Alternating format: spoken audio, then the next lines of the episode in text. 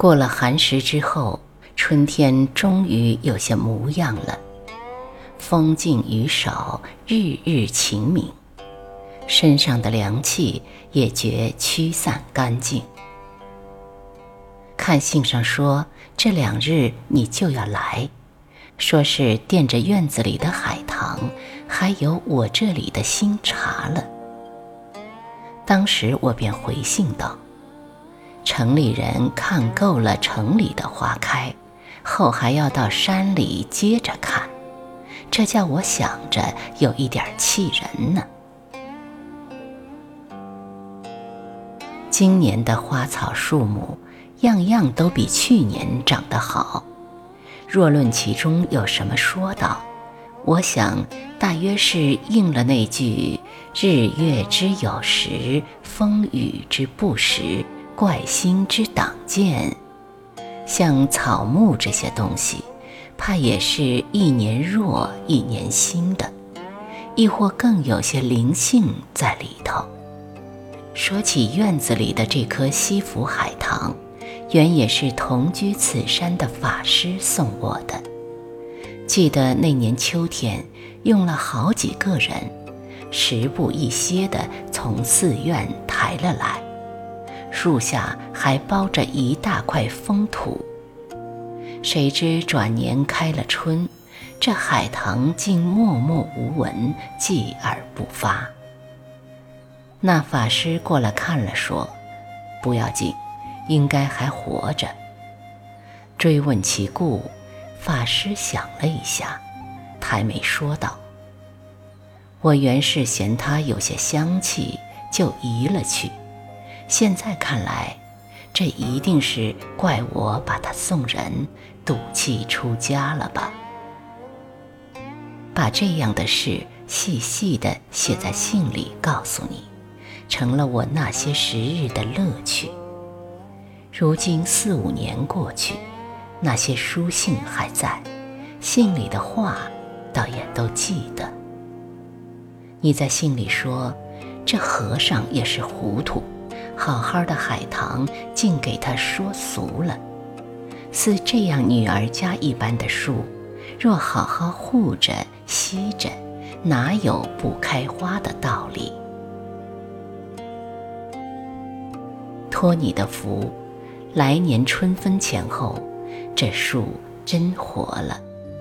软软的枝子上，嫩绿新剪，只可惜数日来风吹雨去。这棵偌大的海棠竟未着一花。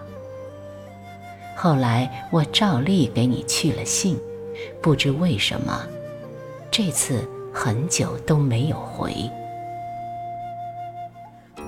说起来，我们也有好几年没有见面了。就常理而言，即使原来有过什么浓郁的心，现在也该是拦不住的淡下去。你是极其温柔的人，从来不会对我说一句狠话，而且模样生得又好。若冲人浅浅一笑，便立刻觉得周围的空气都跟着明亮。论容貌，与女子倒是天生要紧，只可惜有些生得标致的，脸上常挂着一层冷。像块冰琉璃似的，没有热气。你是好看又端正的，亲和又得体的。像这样的女子，便是同别人说一句话，怕也会勾起人的醋意。往常写过几句诗：“粉镜香红腮，素手单扣明。”斜倚懒言语，软指绕眉心。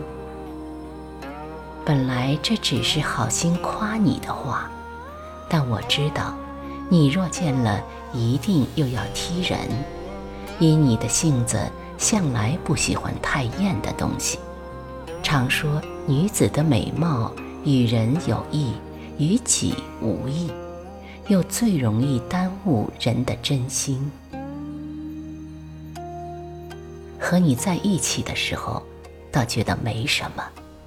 当面坐着看着，不过是眉是眉，眼是眼。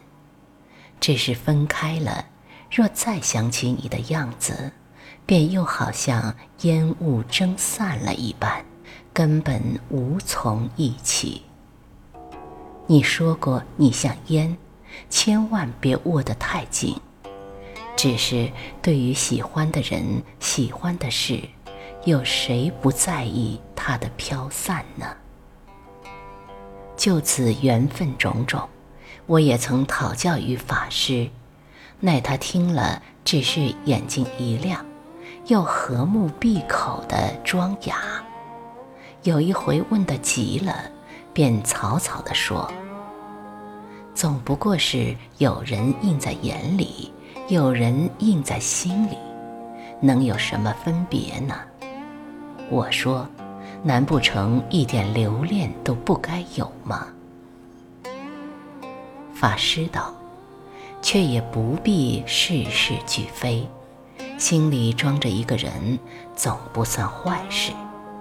便是在平常日子里，也总会好过一些。